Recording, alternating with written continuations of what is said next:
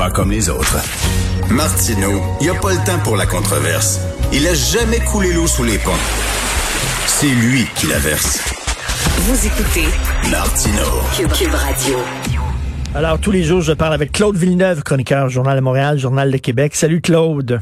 Salut Richard. Écoute, je viens de parler au docteur François Marquis, puis il avait une sacrée bonne question. Il dit, euh, si tu décides d'aller dans le sud, tu fais un acte de désobéissance civile, tu traverses une frontière, comment ça se fait qu'on permet justement aux, avions de faire ça? Comment ça se fait qu'on on permet aux agences de voyage de vendre des billets pour aller dans le sud? Ça devrait être interdit.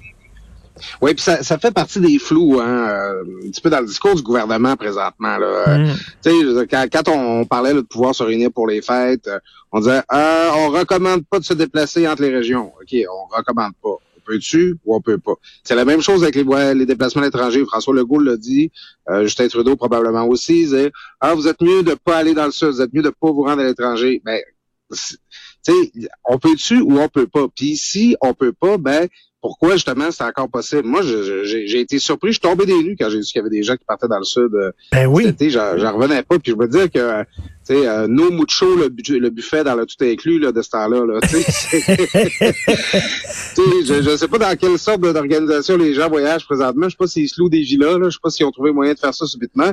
Mais c'est un endroit où il y en a de la promiscuité, puis on a des contacts avec des gens là, qui, qui, qui viennent de d'autres pays, ben tu sais, c'est bien dans les tout inclus, sérieusement. Puis je reprends l'argument de François Marquis, quelqu'un qui en est à défier le contexte au point d'aller dans le sud, dans le contexte actuel, ben, il se confinera pas en revenant. Il ben croit non. pas à la maladie. Ben non. Puis qu'est-ce que tu penses des Montréalais qui s'en vont à Saint-Sauveur faire le party? là, les gens de Saint-Sauveur, ils sont un peu mal à l'aise, ils veulent pas dire non à leur argent, mais oh, pourrais-tu faire attention? Euh, tu sais, puis on l'a vu, hein, moi, en fin de semaine, euh, on avait un bilan là, de, la, pandémie cet automne au Québec, la qui s'est pris. On arrive, on arrive à la fin de l'automne, on fait des bilans. Euh, de, plus en plus, on constate que euh, cet été, il était tranquille le virus, il n'y avait pas beaucoup de contamination, mais ce qui fait en sorte qu'on en a présentement dans certaines régions éloignées, comme le Bas-Saint-Laurent, la Gaspésie, Saguenay-Saint-Jean, c'est probablement que c'est que c'est quelques souches qui ont été amenées par des touristes durant l'été. Euh, tu sais, c'est pas sorcier d'empêcher le virus euh, de de circuler. On fait comme tu dis, Richard, on fait, on, on fait comme ça, on assumait tous qu'on l'a. Ben oui. Reste chez vous, promène-toi pas, prends ton trou. Tu sais, c'est la seule façon. Exactement. Tu veux parler des CHSLD. En fait, la crise actuelle ne fait qu'accentuer des problèmes qui étaient, qui étaient là, qui existaient bien avant la pandémie. Là. Entre autres, les ben, CHSLD. Ben oui, ben la, crise agit comme révélateur, en hmm. fait. C'est, euh, on l'a vu, là, il y a un super dossier dans le journal euh, en fin de semaine. Euh, j'aime bien, je le fais souvent me référer là, à, au travail d'enquête que, que nos collègues font euh, au Journal de Montréal, Journal de Québec, là, c'est vraiment euh, extraordinaire ce dossier-là en fin de semaine sur les CHSLD. Euh, on se rend compte finalement là, que des, des, des, gens qui mouraient là, de déshydratation là, puis de malnutrition là, dans, les CHSLD, ça existait avant la COVID. Puis là où la COVID là, a vraiment fait mal dans les CHSLD, ben oui, il y a eu la contagion, ben oui, il y a eu la transmission. Mais d'abord et avant tout, il y a eu du personnel qui a dû être retiré euh, parce qu'il était malade lui-même, parce qu'il était à risque, il avait été exposé.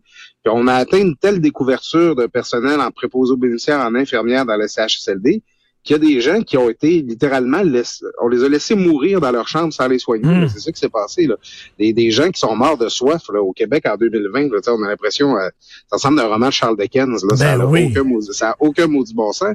Puis finalement, c'est que la COVID-19, évidemment, a mis beaucoup de pression sur notre réseau, mais le réseau était déjà tout croche bien avant que, le, virus parte de Wuhan. Ben, le CHSLD, c'est le maillon faible du système de santé. Là, on le savait depuis longtemps.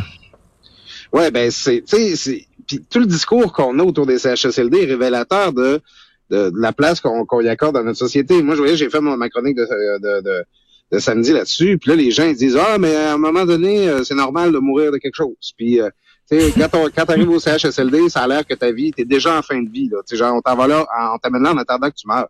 Euh, je m'excuse, là, mais fut un temps où les CHSLD, c'était des milieux de vie où il y avait, puis on, le voit là, dans le, dans le, le, reportage euh, qui est disponible sur Illico, là, sur euh, les CHSLD, des endroits où on fait de l'art-thérapie, où ce qu'on fait, où ce qu'on les stimule, les aînés, puis tu sais, c'est, tu peux encore apprendre des affaires, puis amener une vie euh, avec une ben qualité, puis avec de la stimulation, même si t'es rendu dans un CHSLD. Comme société, on a comme accepté que ces endroits-là étaient des parkings pour nos vieux en attendant qu'ils crèvent. Les antichambres. Euh, c'est ça. Ben c'est ça. C'est pas ce que je pense, Richard, mais c'est ce que je constate euh, qu'on fait comme société. Ben, tout à fait. Euh, Regarde, ça a déjà été autre chose que ça. Ouais, ils vont crever, puis that's C'est des mouroirs, c'est épouvantable. Écoute, je reviens sur, le, tweet là, que Stéphane Venn, j'en parle à ma chronique aujourd'hui, euh, publié. Des fois, j'ai l'impression qu'il y en a qui blâment le pompier pour l'existence d'un incendie. Il y a des gens qui sont en maudit contre François Legault, puis ils veulent l'homme Noël, mais c'est pas François Legault qui a fait la pandémie, là. Voyons. en fait, j'ai vu un super bon un, meme sur Internet. Là, de, tu réfères à Twitter. Moi, je vais aller vers la culture des memes. C'est que tu vois un, personnage là qui il y a un personnage qui représente Noël. Puis tu vois un autre personnage identifié québécois qui ne suivent pas les règles, qui tire un coup de fusil sur le sur Noël. Qui disent pourquoi le gars a tué Noël? c'est, tout ce qu'on vit présentement, c'est à cause de la pandémie, c'est à cause du virus qui circule. Lui, François, François Legault, là, sa contribution à ça, c'est de faire en sorte euh, OK, on va-tu avoir 7 000 morts ou on va avoir 35 000 morts? Ben c'est là où il peut intervenir, François Legault.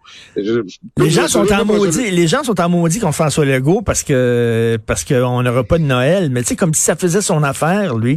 Comme s'il est tout content là, de ça, lui, qu'il y a plein de gens sur le chômage puis qu'il doit fermer des commerces. Voyons. Ben, c'est lui qui amène les mauvaises nouvelles, puis il est prêt avec ça. Mais moi, François Legault, là, ça fait pas loin de 20 ans que je le connais, OK? Puis tous les thèmes là, sur lesquels il s'est fait élire, le retard du Québec sur l'Ontario, puis euh, il faut que le Québec euh, se développe, il faut que le Québec euh, soit plus performant, puis qu'il disait nos nos, nos, nos, concurrents couraient pendant que le Québec marchait. Le discours, l'obsession de François Legault pour le rattrapage économique, là, fait 20 ans qu'il en parle. Je pense pas que pendant tout ce temps, François Legault nous cachait que son but était de détruire l'économie du ben Québec en inventant une fausse pandémie. Je, je, en tout cas, si c'était ça son plan, il est vraiment bon, là, parce que moi, je l'ai pas fait partout. Là, c'est, François Legault, là, et, il vous le dira pas, là, mais il est dévasté d'avoir à gérer le Québec dans un contexte comme celui-là. C'est pas son choix, c'est pas le Québec qui voulait bâtir, c'est pas pour ça qu'il est en politique. Ben mais il le fait. À tous les matins, il fait son travail, puis à la fin de la journée, on pourra tout dire, ah ouais, tel moment, il aurait dû décider ça. Ah, ça, c'était vraiment une mauvaise décision. On pourra faire ça. Mais doutez pas de ses intentions, là, parce que c'était vraiment pas l'intention de François Legault de gérer une pandémie. Eh, tout à fait. Puis moi, je suis convaincu que, tu sais, euh, des fois, il doit se dire, là, avoir su, avoir su que c'est ça qui m'attendait, je suis pas sûr que je me serais lancé en politique, parce que c'était pas ça qu'il voulait faire, lui, gérer une crise sanitaire, là. Il voulait remettre le Québec sur les rails de, du succès économique. Écoute, c'est ce qui vit là, François Legault présentement là, sur l'échelle du plaisir là, euh, de 1 à 10, c'est zéro.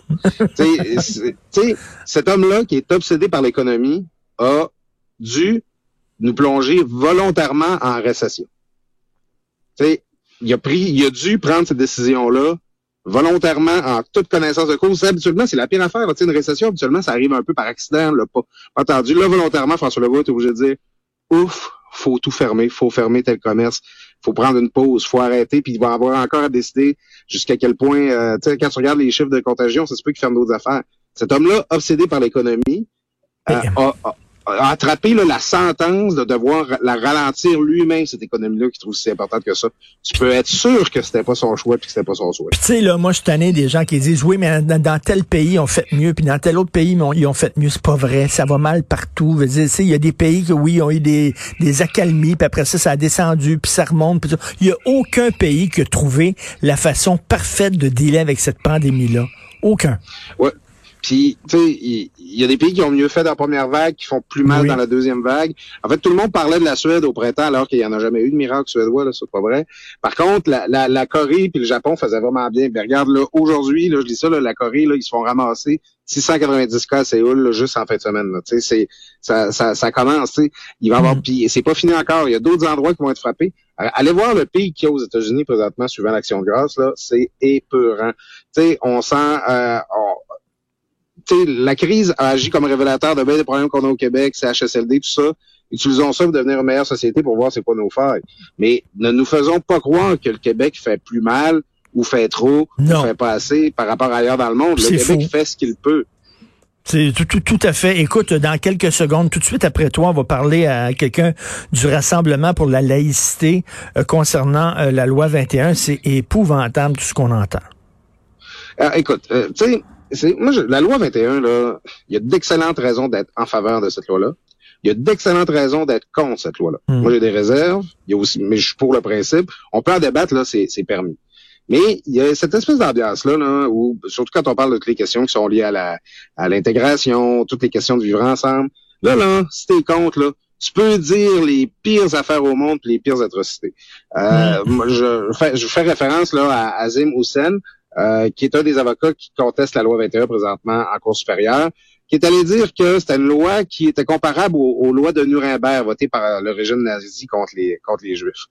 Euh, tu sais, à un moment donné, là, je- les mots ont encore un sens, là, puis Ben oui. euh, tu sais, je veux dire, tu peux pas comparer. La loi 21 est peut-être pas parfaite, la loi 21 va peut-être trop loin, mais tu peux pas comparer ça à un régime qui a industrialisé la destruction de la vie humaine comme le régime nazi. Écoute, j'ai un ami juif qui m'a écrit hier là, en disant je trouve ça insultant pour les vraies victimes de l'Holocauste, qu'il dit.